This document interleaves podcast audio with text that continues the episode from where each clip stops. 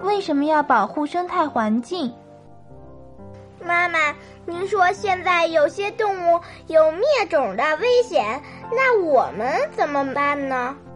好孩子啊，这一点啊，现在大家都知道了，有很多人都在想办法。在咱们的国家里呀，已经建立了一些自然生态保护区，比如说四川有大熊猫保护区，每一种动物啊都有它喜欢居住的环境。我们保护了它的生态环境，就是保护了这种动物。什么叫生态环境啊，妈妈？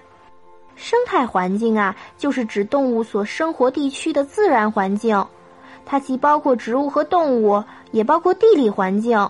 就是说，它喜欢住在水里还是陆地上，喜欢住在温暖的地方还是寒冷的地方等等。